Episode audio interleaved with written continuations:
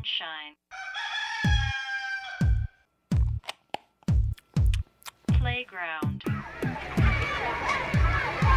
Raincoat. Hot dog.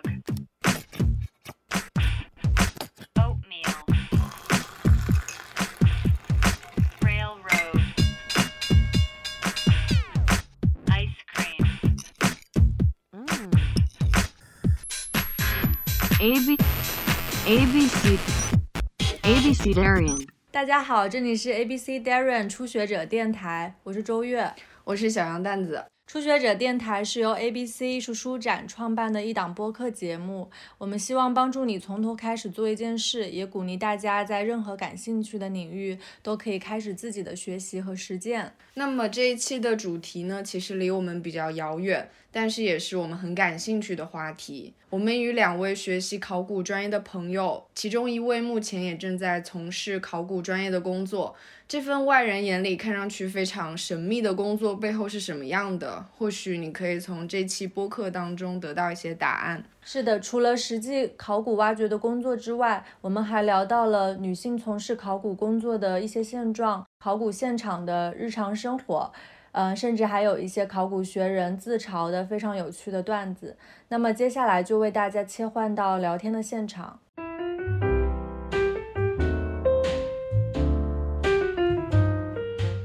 今天很高兴的邀请到两位新的朋友，呃，我们先请他们两位给我们做一下自我介绍吧。大家好，我叫王诗雨，本科就读的是北京大学考古文博学院，然后在校的同时呢，读了一个艺术史的双学位，之后是去 UCL 读的比较艺术考古的这个硕士学位，然后现在是在读的情况。然后之前在故宫和大英博物馆这边都做过相关的实习。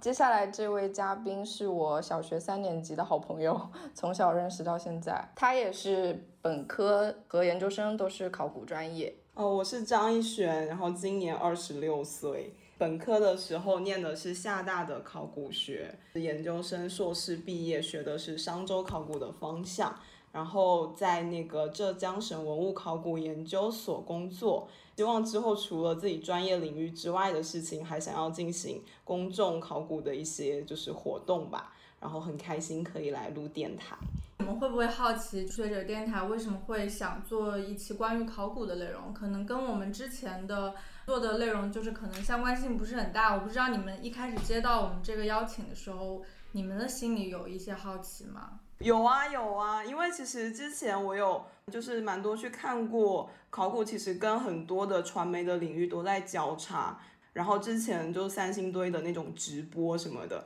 嗯，然后我就觉得说，其实应该各个方面就是都铺展开来一些，就是想尽一切的办法，可以把我们的那个学科就是更多的往外宣传嘛。就是我还是一个蛮希望考古可以出圈的人，当然可能有些人跟我观念不是很一致。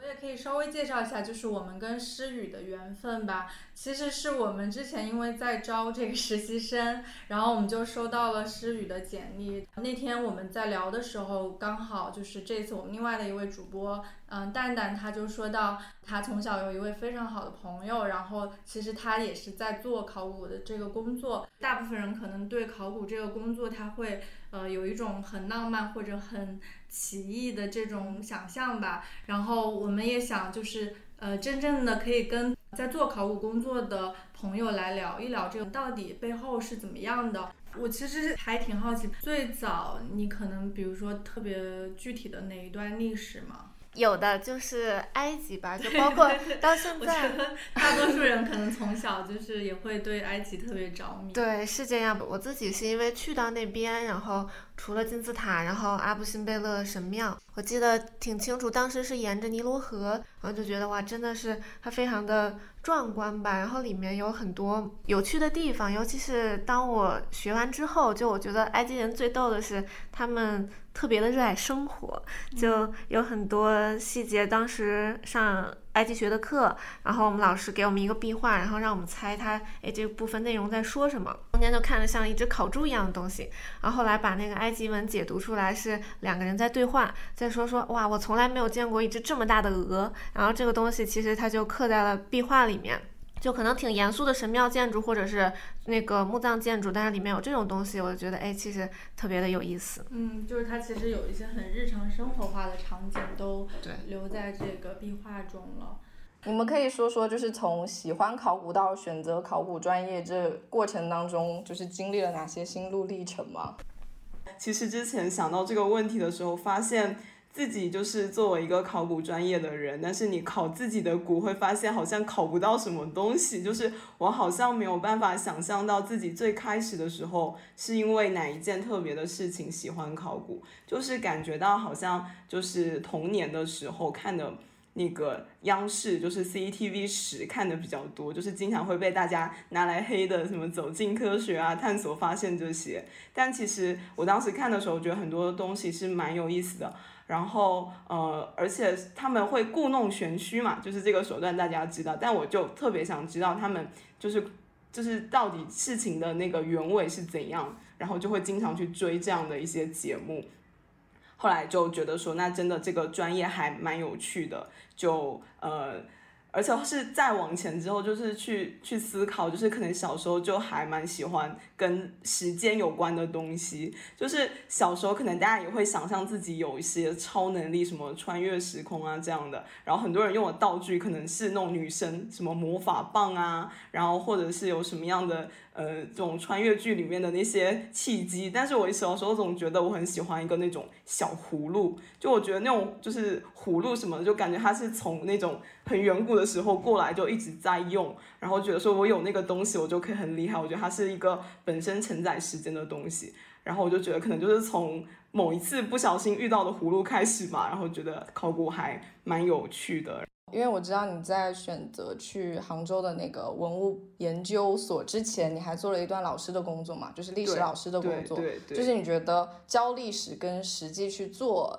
这个考古的工作有什么特别明显的区别吗？因为就是在上课或教学的时候，其实讲的很多东西是蛮就是抽象，或者是说比较偏向于嗯。一种宏大叙事的，像刚刚诗雨讲到那些很可爱的例子，可能我们是要自己去研读到某一段壁画，或者是有大学的老师去跟你指点的时候，你才能知道它这么可爱。但是高中的历史，或者是乃至大学本科，很常呃宏大的东西，但可能学起来就会比较空虚吧。然后，但是考古就非常的踏实，它很多东西就是和你的生活密切相关。你自己就是发掘到这个东西，从这个很小的事情就去考虑，然后你自己去建构一个比较大的考古或者是历史的一个世界。就我可能比较喜欢从这种踏实的东西出发去做一些事情。哦，我是在大学跟研究生期间有很多次的实习，我不知道诗雨，你当时本科实习的时候是去哪里啊？是那个新石器的平凉台遗址。河南淮阳那块儿，然后一九年特别巧的是，刚好评上了那个十大考考古发现。但我去的时候应该是一六年，就三年前最开始发掘的时候。嗯，那一璇在最开始接触到实践的实地的去考古的经历是在哪？因为我本科在厦大嘛，其实就是考古有的时候也还蛮分地盘的，就是厦大就主要是在福建发掘，然后就是在大三下学期的时候。去到了是武夷山那边的一个那个呃商周时期的窑址，就是在那里开始了就是第一次实践的发掘。应该很多人就是会对考古发掘的现场充满了想象吧，就像我当时守在那个电视机前看的时候是一样的。然后其实对于我来说，他们之间的差别并没有特别大。那可能唯一的区别就在于，我发现考古发掘的现场没有想象中的那么充满科技感。因为之前我在大三下学期去发掘之前，我问过上一届的学长学姐，就是你们去发掘的时候的一些情况。我说，如果碰到下雨，因为呃南方地区下雨还蛮普遍我说，那下雨的时候，那发掘区怎么办呢？他说，就让雨淋着呀。然后我觉得。那怎么那怎么能行呢？那不是有很多东西会被冲掉？结果他说是要有一些雨水的那个滋润到土地里面，反而是更有利于我们去判断一些遗迹现象的。那我还是会追问他，我说那这样的话不会有些东西被冲坏吗？他说不会，而且如果是有那种比较脆弱的东西，一定会赶在下雨之前会尽可能的把它保护或者提取出来。那这个是其实我当时蛮大的一个震撼，就是我以为会嗯建一个比较好的一个保护的一个措施，马上的就是我们去发掘它就会有，但其实很多可能都是我们去去到那里遇到了实际的情况，然后再做处理。之后也才知道，就是雨天可能是考古人的福报，对吧？我其实我蛮久没有见到他了，然后我们俩见到第一面就问他忙不忙嘛，然后他就说他的工作没有放假，只有雨天，就是雨天就是他的放假，我觉得特别浪漫。就像刚刚一璇说的，可能。嗯，不管是我们外界来看，或者说你们自己在一开始就是对考古，其实它还是一个理论的这种学习，然后到实地的去到考古现场，跟你们比如说之前的想象会有什么落差，或者说它是有什么更多的惊喜吗？我其实也是大三才去实习嘛，然后前两年基本上就是先学一些基础的呀，田野考古学的理论，然后博物馆学，然后世界遗产这样的一些基础课程。然后到了大二下学期，我们当时是学了考古的发掘理论，然后包括一些田野考古学的技术，然后还有就是根据自己的兴趣选了一些，比如说陶瓷考古、动物考古学，然后还有人体骨骼学，然后植物考古。那基本上是一个自己觉得自己具备了一个比较丰富的理论知识，但是毫无实践经验的状态，然后就被拉到了工地上。当时因为我在的是新石器组，就不同时期的那个老师，他们教学方法不太一样。像我们组的老师就是。放养式教育就是，哎，你们下去挖吧，你们自己去探索、发掘考古学的，就很多规律。所以刚开始的过程当中，就一直是那种有点惴惴不安的心情吧。然后就说，哎呀，会不会挖过了？然后我记得特别清楚，因为本身我们那个遗址是想发掘。新石器时的那种排屋，就是它是连排的房屋建筑结构，但是就是它的土层是有一定的累积过程的，最上面是现在的那个呃活动用土，然后下面会经历各个时代，然后到最下面才是我们要的新石器的土层嘛。然后我们挖上面的时候，就挖到了好多那个汉代的墓葬，就当时刚好第一个。发现的墓葬就在我那个探方里面，当时就属于大家哎都特别激动，就是说这个终于就学了这么久两三年了，终于见到真东西了，然后就发掘出的那个一整具就还蛮完整的一个墓葬和骨头，然后当时就觉得嗯就特别的激动吧，就觉得哎自己的知识啊什么的就都可以用上了，然后就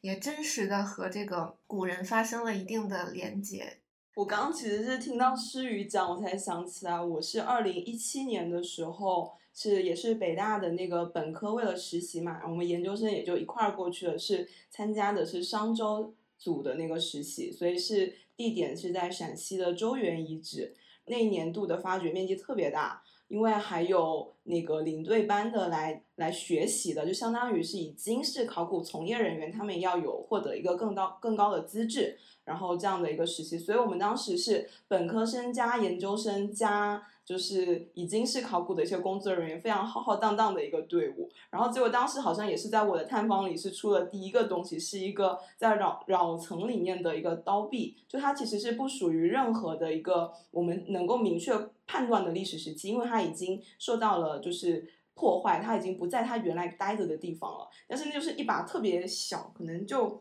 五五公分那么长的一个，就是以前人使用的那个青铜的钱币，然后我又是学就是青铜时代的这样考古，我当时就特别也是一样特别的激动，说哇，我终于找到了一个跟自己同时期的东西。虽然之前在那个研究生实习前，我也有去发掘过，就我刚刚说的那个窑址，还有就是那个呃新石器，就是半坡时期的一个遗址。就没有挖过那个青铜制品，所以第一个青铜制品出来的时候，我也特别的兴奋，然后就非常可以到处去炫耀，跑了好几个探方，跟别人说，你看我这个方里有一个。青铜的东西，结果后来往下挖，就那个方就非常少东西了，然后就果然是不能够高兴的太早。然后还有就是挖人骨这件事情，也是我之前跟蛋蛋分享，然后他觉得很有趣，因为我早期就是在那个南方做一些发掘，因为南方因为那个土是比较酸性的，人骨很难保存下来，所以我第一次发掘到的人骨是在陕西那边。我就没有能想到说哇，就是几千年前的遗体，就是遗骸可以保存的那么完整。在提取那个人骨之前，我们要给那个人骨是要就是绘图的，因为考古你不是挖了就算，你得把那个东西的信息尽可能的保留下来。后来我在那个呃画图的时候，就觉得说我不知道怎么去面对一个嗯我的老祖先吧这种感觉，我就一边在画图，一边在拿手机播王菲唱的心经，然后蛋蛋觉得非常的好笑。但是当时我就觉得，好像确实我应该为他做点什么吧。但是可能也不是他们的宗教仪式了。但那个时候我就觉得说，我可以让他看看千年后的世界，听听千年后的音乐吧。因为之后我们把那个呃人骨，就是如果画完了、拍照结束了，我们是要提取它的，就是要把它放在一个再也不能普通过的塑料袋里面，然后把它。保存起来，它也不能够保持原来的这样的直立的一个形状，它就所有的骨头放在一个袋子里，然后把它封存在库房。后来我就觉得说，哇，其实我们的专业可能才是最后的入殓师吧，就是把他的呃形象，然后他的情况，然后全部的打包，然后把它封存起来。所以那个时候还是觉得就是有点浪漫，但是但是也怎么说，就是发刚发掘的时候挺挺惊喜的，到后面又觉得有。挺浪漫的，再再到后面我再也见不到他的时候，觉得又挺难过的。所以考古经常也是一种五味杂陈的一个工作吧。我也经常就问他说，就是生在福建传统家庭，长辈吧，就是在听说你做这个行业的时候，会不会有一些刻板印象，或者说是女性做这个会不太好？哦，因为我觉得其实南方确实嘛，就是那种宗族啊，或者是祖先的观念比较多，但是。家人这一方面还好，因为他们就可能觉得我从小就是比较乖巧，知道我不会去干一些就是呃这种盗墓，对对，盗墓啊，然后或者是这种有有伤社会风俗的事情。所以在最开始的时候，他们会觉得我去学了这个回来以后，就像文物鉴定一样，我一定会帮他们就是了解很多东西。但然事实上我也不会。然后他们就比如说买来一些东西，会让我看说，哎，你觉得这个。预制好不好？我觉得应该是所有学考古的同学都会遇到的困难。呃，家人最开始其实也是不是很支持，但之后就觉得说我在这里面能快乐，他们也就觉得还好。他们不支持是会觉得，比如说这个工作是会比较苦吗？对，之前是可能觉得比较辛苦，然后就是我妈总说就是啊，女生啊一定要稳定一点啊，一定要以家庭为重。嗯，然后我现在就。反正他看到我这样，他也他也就放弃了吧，就觉得我快乐就好。只只是说表面上看起来，我也不知道他实际到底有没有接受。诗雨的情况会好一点嘛？就我觉得北京的话，可能大家就是不会受到太多这样的一些观念的束缚吧。对，反正像我家这边的话，就嗯，我爸妈反正是挺支持我学这个的，而且。嗯，好像我学了这个考古这个专业之后，周围的人其实，哎，好像就也通过我这个点吧，然后开始对考古啊，然后博物馆这个东西感兴趣。然后像一般刚认识的朋友，就肯定会问我说：“你这个。”这个考古跟盗墓的什么区别呀，或者这些问题之类的，我觉得就是它有一个科学性吧。就是盗墓的目的肯定就是为了取墓葬当中的一些东西，而考古学家这边是一定要经过一个科学的发掘过程，然后我们的目的是为了研究，所以在整个发掘的时候，其实它的过程更辛苦，然后程序也会更复杂，要一层一层的揭开，然后我们。我们不是说要拿走墓葬的东西，更多的是想通过这些东西按图索骥，然后复原一个嗯小的区域或者一段小的历史的这些现象。嗯，这其实也是考古学最有魅力的地方。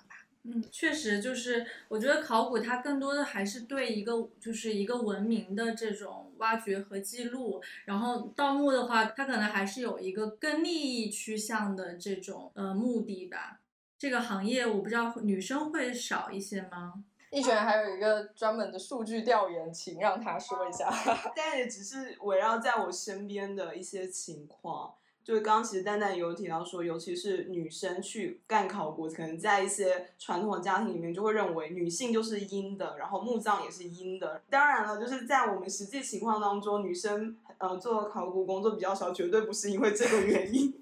对他其实还是因为他的一个工作强度跟他的一个工作的习惯的问题。我这一届因为厦大的那个考古规模人是比较小的，有四个男生和四个女生是刚好一半一半的，所以是一个还蛮漂亮的数据。但是我就是下两届就是有出现过一个班十三个人，然后只有一个女生，就是这个情况不太能。嗯，反映太多的问题吧，我觉得。但是呢，你当工作当中的话，那可能确实是比较能够嗯代表现在的一个女性的从业的情况。就是我现在在的单位是浙江省文物考古研究所，相对于就是全国的这样的考古来看的话，它的男女比例其实是我觉得还可以的，就算是女生比较多的是田野考古的岗位上，截止二零二一年三月八日 是。四十四个考古从业人员，就是我们单位，然后里面是有十一个女性，所以是刚好占到四分之一的比例。这个在全国来说已经算蛮高的。如果就是有考古文博专业的就是学生，他要去就业，经常会看到的情况就是田野考古岗，然后是什么？因为工作原因，我们什么优先男性或者是推荐男性报考这样，他也没有。硬说我们不要女生，但是他就会就是提一些这样他们觉得有效或者是觉得是为了你好的建议吧。对，那为什么你会真的有去做这样一个比例的调查？哦，这个不是我做的，是我们现在的副所长做的，然后他发在朋友圈里，然后然后当时我看到的时候就把它保留下来了。这个数据，就考古人可能会有一点习惯，就是很喜欢。记录或者是搜集一些你身边的信息这样的，然后他当时爆出来的时候，是因为三月八日是那个妇女节，对，他就他就发出来这个就还比较说致敬，就是在就是单位里面一直坚守的女性同胞，因为我觉得考古就是这个职业里面之前也有一个玩笑，就是我们。不分男生和女生，我们都是畜生，还是什么男生当畜生用，女生当男生用这样子的。所以其实大家的那个，如果是真的在这个大家庭里面，是还蛮。大家都是互相关照，不会因为你是女生，然后特别觉得你很弱这样的。那一天的话，我我揣测副所长他的这样的一个想法，应该就是觉得说，我们一个是男女比例，其实在全国算比较好的，就是我们不会排斥女生，尤其是在我，因为我是今年才入职的，我上一年入职的五个人里面全部是女生，我们单位可能比较欢迎女生，但有些单位不一定这样子。就还蛮好的，所以他也是对女性从业也觉得说会特别的敬佩啊，或者怎么样。就之前一璇跟我介绍说，他们的工作其实有很多工作内容是需要跟人沟通的嘛，需要跟当地的政府机关也好、村民也好，就你需要去跟他们沟通。但这种角色如果是一个男生的话，就会很有，就是会比较容易说服他们，让我们单位去挖这个地。反正我感觉，嗯，如果去博物馆或者在学校这边的话，还是女生做的会多一些，就是人数比较多。但是确实，像田野考古的话，很多时候还是男生会要的多一些。所以也是提到了考古的很多不同的面向，就是它也不单单是只有田野发掘，后期的整理啊什么的，才是真正的能够让考古的成果可以共享的一个环节。其实我觉得后面这部分女性还是有挺大的一部分优势的。当然，田野当中我觉得也是有的，比如说一些比较细致的一些观察，还有就是，其实我觉得在处理考古当中一些人际关系的时候，女性不一定就是不太好。其实我就会觉得一个身边的例子吧，就是跟村民的沟通的时候，其实有的时候男性的沟通方式并不适合和所有的不同阶层的人吧。就我们当时有一次去那个漳州那里参与一次发掘，然后因为是。呃，发掘是需要那个租住那个当地村民的房子的，就是很少有那个考古发掘是可以像北大这样有一些基地，就是你每每几年去做一次这样，所以大部分的一些发掘是就是要和当地的村民们打成一片，融为一体。那在这个过程当中，就是其实最开始的时候，呃，我还没有去到那个发掘现场。他们跟那个房东的关系就很僵，他们觉得那个房东就是挑三拣四。然后后来我去了以后，其实之前没有觉察到他们的关系比较紧张，然后我就很自然的去跟他们打招呼，因为也是因为也也是因为我可能是福建人吧，就觉得大家就习惯比较像什么的。后来还发现他们家的那个什么小小孙子跟我同农历生日同一天，然后觉得哇好巧之类的，然后关系就变超好，就很简单的一个例子。其实我觉得也还是蛮蛮有趣的，所以我今天也跟丹丹说，我我我们除了考古发掘之外，其实可能还可以就是通过考古发掘之后了解到整个中国农村的一个变迁史，或者是农民的一些心态啊，就是他们怎么样去来面对城市化，或者是面对一些呃外来外来的外来人对他们的这种态度。然后刚才其实提到，就是说这个女性去跟当地人员打交道，我觉得可能另外一点也跟这个喝酒有关系。我不知道逸璇知不知道，就是 给就基本上到了当地，反正我们那年是啊，就是他们就是喝白酒，喝的还是蛮凶的，基本上谈事情就都是。然后还有一个就是考古人自己开玩笑的小段子嘛，就是说有一张饼状图，然后说四年的考古学你学到了什么？然后百分之九十八是喝白酒，然后百分之二是专业知识，啊，反正哎就一些这种还蛮有趣的事情。之前就是呃，其实也是地方上的工作者，然后他也是浙江省文物考古研究院呃研究所的一个老师嘛，然后他也是做了很多就考古相关的一些延伸性的一些文字工作，也叫做郑佳丽老师。那他在一席也有就是去演讲过，对他有一个非常著名的话就是。有些人觉得这个上班的心情像上坟，但我们上班就是上坟，非常适合在清明节的时候 就听到这种话。对，这样确实是其中的一种情况吧。就我们大大部分上班是上坟，然后还有就是有些这种历史考古爱好者嘛，然后他们如果去旅游，别人是什么吃喝玩乐，就是可能各自分开的那个饼状图，然后我们也是上坟，就是去拜访各种名人故居啊，然后或者是一些遗址什么的，就是我们的一些基于，就是如果你特别喜欢这个专业，那你出去玩啊什么的时候，都会带着这样的烙印去。嗯，对，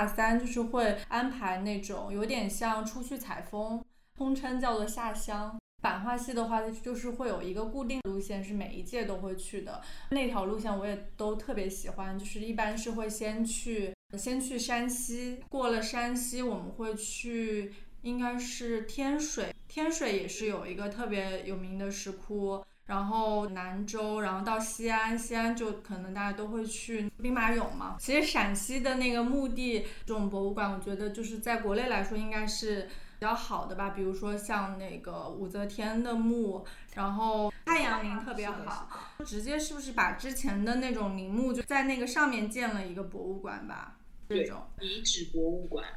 就我自己比较喜欢的那个遗址博物馆，可能是希腊那边，因为它那边有很多的发掘，然后有些就是就地遗址保护，在那个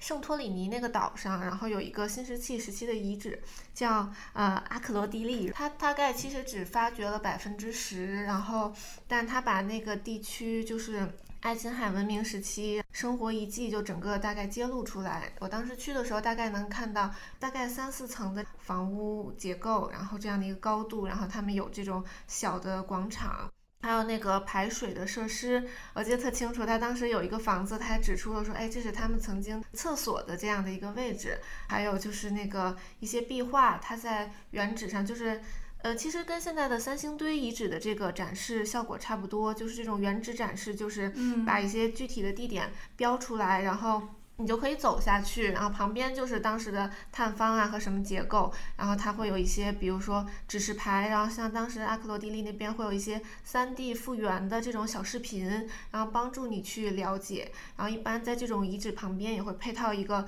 小型的博物馆，然后就是它里面出土的这些藏品啊，然后进行一个展示。那个属于做的蛮典型，然后蛮好的。然后还有其实像雅典的卫城博物馆，那就是另外一个展示形式，它是就偏因地制宜的那种吧。然后卫城，然后这个神庙它在山上，然后它在山下建了这样一个博物馆，你是可以看到山上山上那个卫城的。但同时，它这边的一些具体的藏品，然后包括那些它上面的雕塑，如今还在希腊的，它就都放在了这个博物馆里。然后还有那个女像柱啊这些东西，等于说你。两方就都能欣赏到，然后也避免了这个遗址的一个破坏，然后是我觉得近年来可能在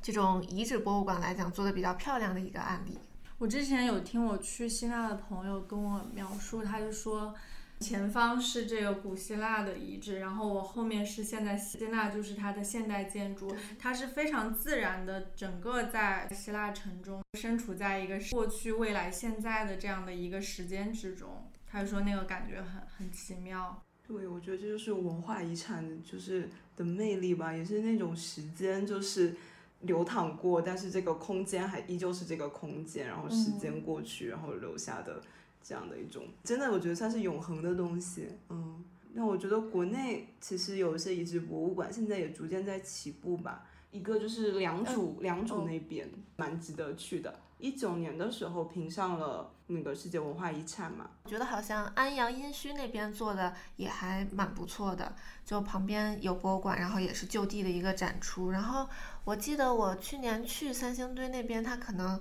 刚好在这个新旧装修之际吧，然后展品就是在博物馆展出，然后它好像是有一块的这个遗址发掘，它就就地建了这个。大棚就那种玻璃大棚，然后把它遗址保护，然后保护的时候应该就是它会把那个土进行一个处理啊加固，就是你既可以从上面绕一圈观察，然后它又给了你一条小的路，就是你可以走下来，然后来看看就考古发掘的现场，然后就去体验一下那个感觉，就还蛮不错的。原址的这种，它就是说这个东西它没有跟它的位置发生一个分离，因为这博物馆要面临的一个问题就是说它这个文物会去语语境化，跟这个博物馆环境不发生关系，它就单单只是一件藏品。但是如果你要是在这个原址去保护，就比如说它有些罐子还会搁在它原先的位置，你就会更理解它这样的一个结构吧。然后它其实还保持着它本身它最出土的这些所有的意义在这里的一个。展示它会更生动一些。其实那个汉阳陵，它好像就是在墓葬里面，对地下的那种，所以我记得当时去感觉还挺阴森的。对，是的。对，汉阳陵就是因为你就是直接先进到这个地下，等于它就是这个墓室的一个直接的一个展示。那良渚它是就是他发掘的那个位置，我当时也是听他们说的，就是。比如说，我在这里往下挖了五米到了那个墓葬，但是我做复原展示的时候，我会把它以前的那个东西，就是土在保护性的填回去，然后在距离现在地表可能一米左右，也就是大家也就比较能看清的这么一个位置，做一个模拟的这样的一种复原。但有一些的话，像汉阳陵还有山西那边的一些博物馆，它就是直接那个原址的那样的一种陈列，但是原址陈列当时他们也会很担心，会不会因为。展示而忽略了保护，所以还是那个理念的不同吧，就是大家。有一本电影，我不知道你们看了没有？呃，英国的一个考古事件，就是叫对 The Dig，他发掘的相当于是一个船葬，应该是维京人侵略英国的时候，那段时期好像被叫做黑暗时期。以前他们是认为这个时期是没有文明的，但是因为这个船葬的发掘，发掘出一些货币，呃，一些文物吧，反正就是证明了其实这个时期它也是非常有文明的。船就也是作为它的一个。身份的象征就跟这个一起埋葬了，所以他们当时就是直接挖出了这个船，就是他可能并没有就是在描述这个考古过程有多么的惊心动魄，像你们说，它其实就是一个日常。后面让我还挺感动的是考古的意义吧，说这个考古事件发生的时候，正好也是就是一战爆发之前，就是在做考古的这些人，他们其实本身是身处历史之中的。但他们同时也在发掘历史。它其实是一个私人发掘项目，最开始是由一个贵族的一个女的投钱来做的。然后他在这个过程中，他也发现自己得了病，就知道自己那个生命不久矣了。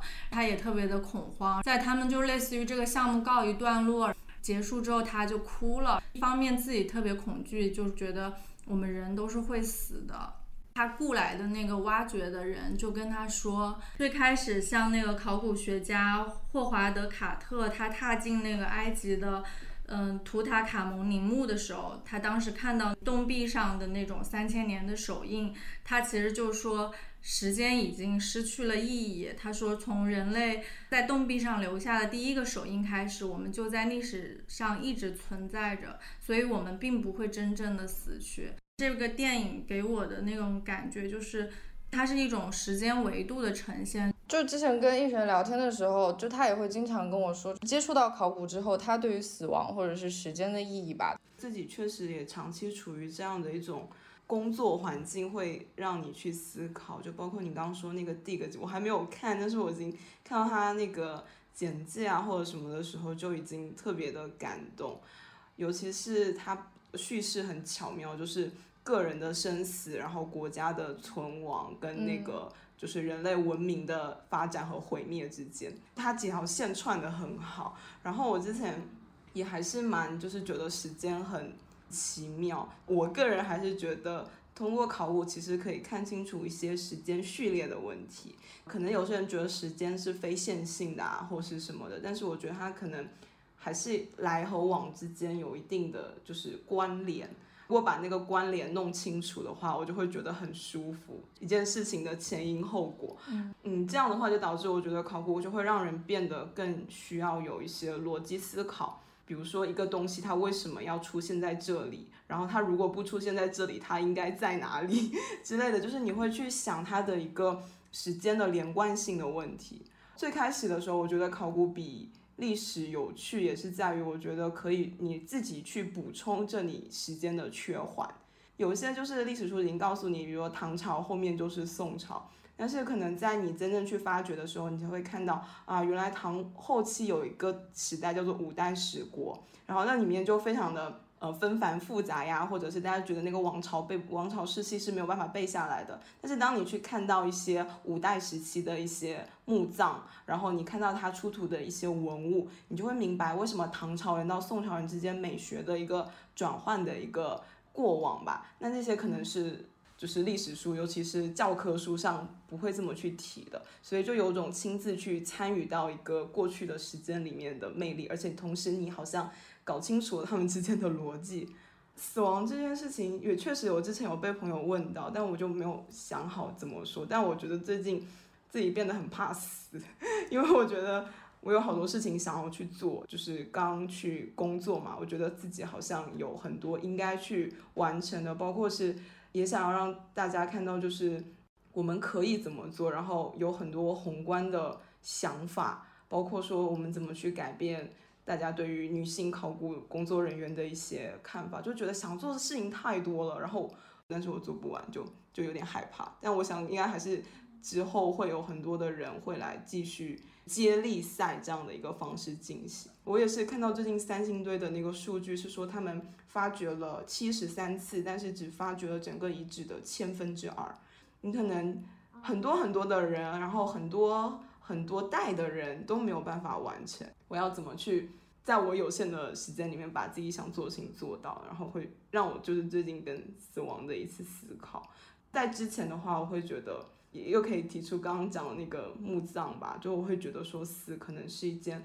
特别正常的事情，尤其是我们了解了那个很多那个骨骼的构造或什么，就是我们其实看到后来会觉得说这些东西它很普通，它对我们来说。很大程度上就是一个标本，就是当你工作量比较大的时候，你会忽略掉那曾经是一个生命，它就是非常的自然发生在你身边的事情吧。但有的时候，如果你很认真的清理一座墓的时候，你就会去联想他的一生会怎么样，然后他现在跟我在一起是是什么样的情况，就还想的蛮多。还是考古挺有利于哲学思考的。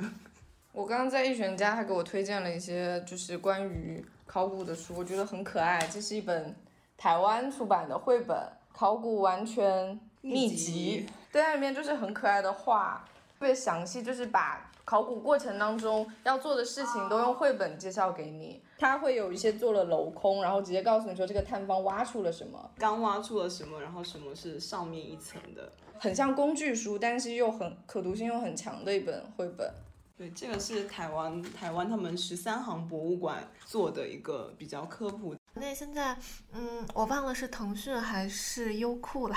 他做了那个古墓派，就是它有一些互动体验性质的那个东西，是不是手机端有那个互动？然后还有就是正经的纪录片，就是互动这种，就是可能像刚才那个书一样，会让你有一点点这种体验感和参与感。就如果作为入门的话，我觉得都还是不错的。还有对我自身的学习研究也影响比较大的是叫《相约古罗马》的片子，当时请的是牛津还是剑桥的教授，然后在罗马那个城市里边走边去讲各种各样的东西，就跟咱们这边墓葬都在地下不一样，然后罗马那边人他们就会有那种。自己的石碑啊、雕塑啊，然后他们的墓志铭不像我们哇，长长洋洋洒洒一大篇，然后他们就是那种非常生活化的，类似于我是一个面包师，然后那个墓碑的形状也会跟面包相关，能从他那个娓娓道来的过程当中了解到当时罗马人各行各业的一些情况、一些细小的故事，然后我觉得他那个研究视角是特别具有情感化的吧，然后我看那个就会觉得它不再是一些冰冷的墓葬或者是文物，你能。在嗯，他们这个娓娓道来的过程当中，更深刻的去了解到他们当时所处的环境，他们自己的故事啊，然后个人选择这一些，他就把那些东西讲得非常的生动和鲜活。考古研究它有很强的学术性和钻研性，但我自身性格可能也会喜欢再活泼一点的东西。然后就比如说纪录片和展览，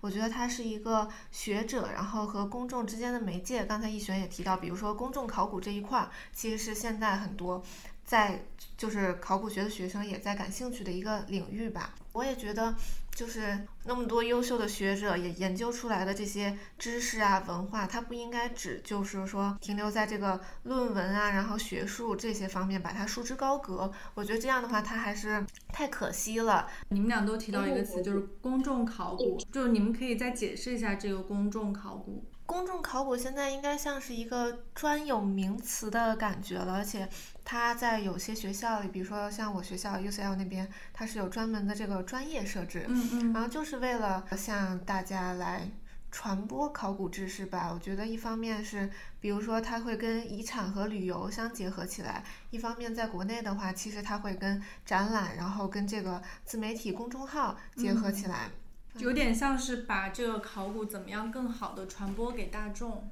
对，是这样。公众考古可能就更加打破这个时间和空间的局限性，然后通过互联网这个特征，然后让更多的人有一个途径去了解。嗯，而且可能公众考古涉及的问题，我觉得也是一个生活和学术相结合的一个过程。嗯，就我们学院，哎，这算打广告吗？反正有师兄在做那个挖啥的那种公众号，他就会谈一些专业人士对这些问题的一些看法。其实我觉得他也。更一方面促进公众的认知，一方面也更促进说业内进行一些，不是说只是上面制定政策，然后学者其实也在参与其中，就是有些东西应该如何的改进，如何怎样，它是一个非常比较活泼这样一个形式吧。微博上有蛮多人其实也在做这样的工作，那我接下来可能就是一串的广告，比如说 四川那里有一个叫做考古君，就是君子的君，然后还有一个现在是在广东那边。做那个也是田野发掘的，叫青年考古学生，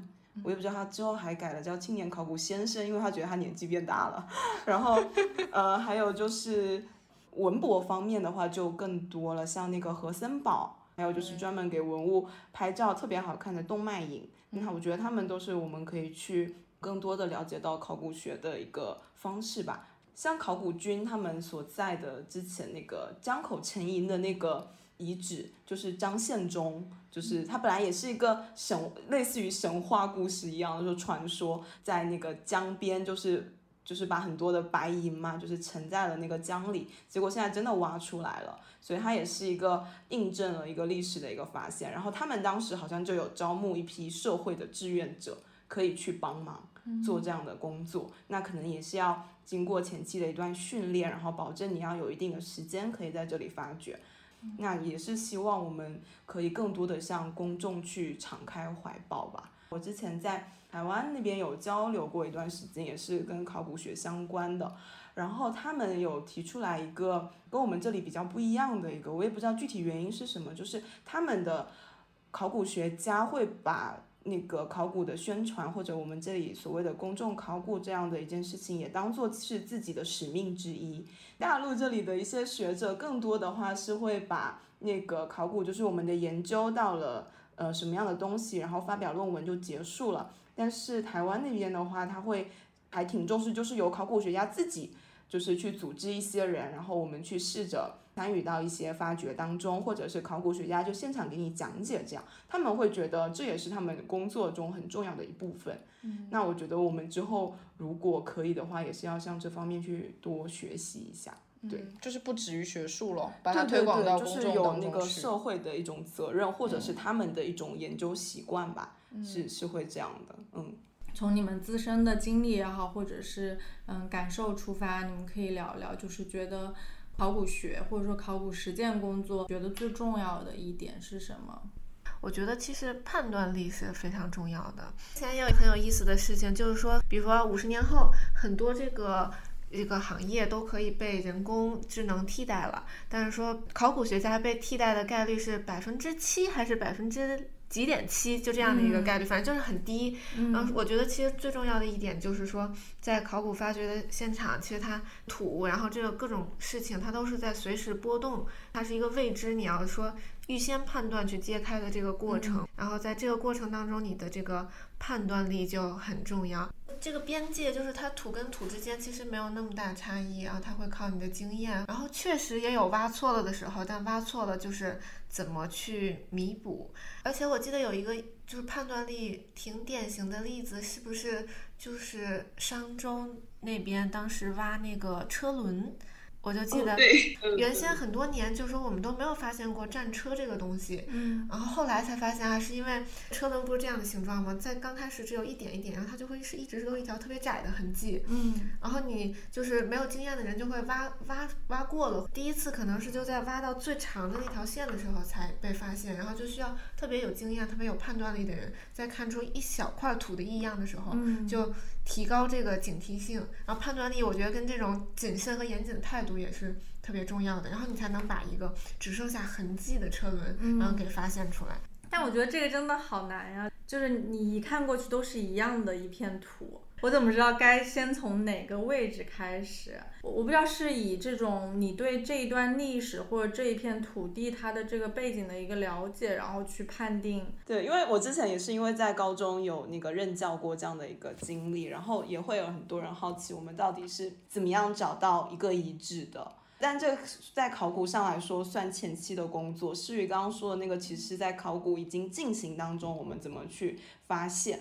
考古的那个遗址的话，那有几个过程，一个是你可以拿那种探铲，也就是其实跟他们盗墓用的蛮蛮接近，就是那个大家也知道什么洛阳铲，对吧？它其实就是。一根那个铲子，然后非常的长，可以竖进去。然后我在跟他们做科普的时候，就会说，你可以想象就是一根吸管，你要怎么样喝到一杯珍珠奶茶最下面的珍珠？你是要通过吸管把它放下去。如果这个奶茶你不知道它里面是珍珠还是椰果，它是一个那种银色的那种包装的时候，那你就是要把它放进去，然后再把它提出来，看看下面的东西是什么。那这也就是探铲它去。做的这样的一个工作，比如说它下面是一个墓葬的话，那你可能吸管插下去，你再拿出来就会看到一些属于墓葬里面的一些遗物，这样就有助于你去判断它是它这里面是墓葬呢，还是说都是一些石头这样子。所以这是一个呃，就是前期考古工作要进行的东西。当然这也需要很强的判断力，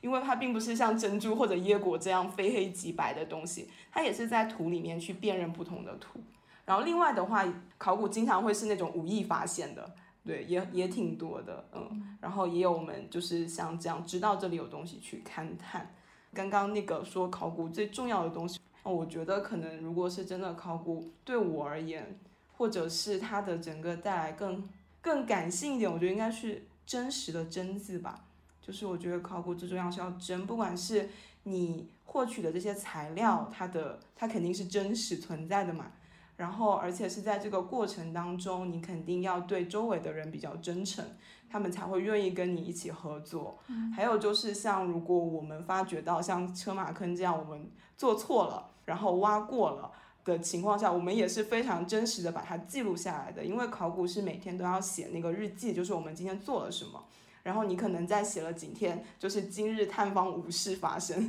之后，然后到了第七天的时候，我挖掉了轮子的一半，这样，那就是很真实的去承认你可能做过的一些错误，这也是没有关系可以原谅的。但是你是知道这个信息，它还是被你真实的提取出来，然后保留下来。所以我之前跟大家说，我如果考古对我影响蛮大，就是我觉得说谎这件事情特别的危险，就是因为你。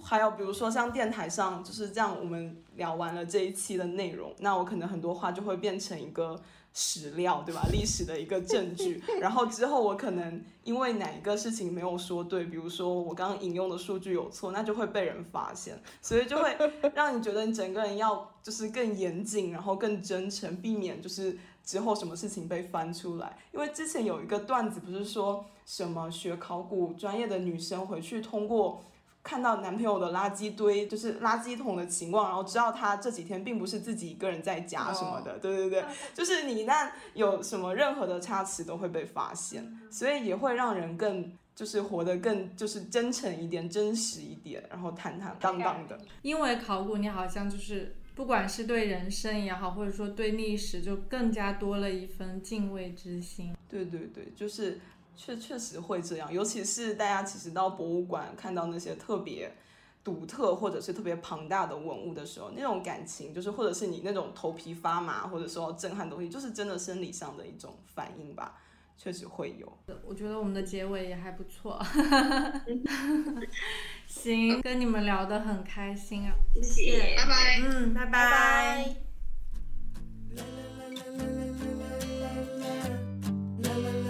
Now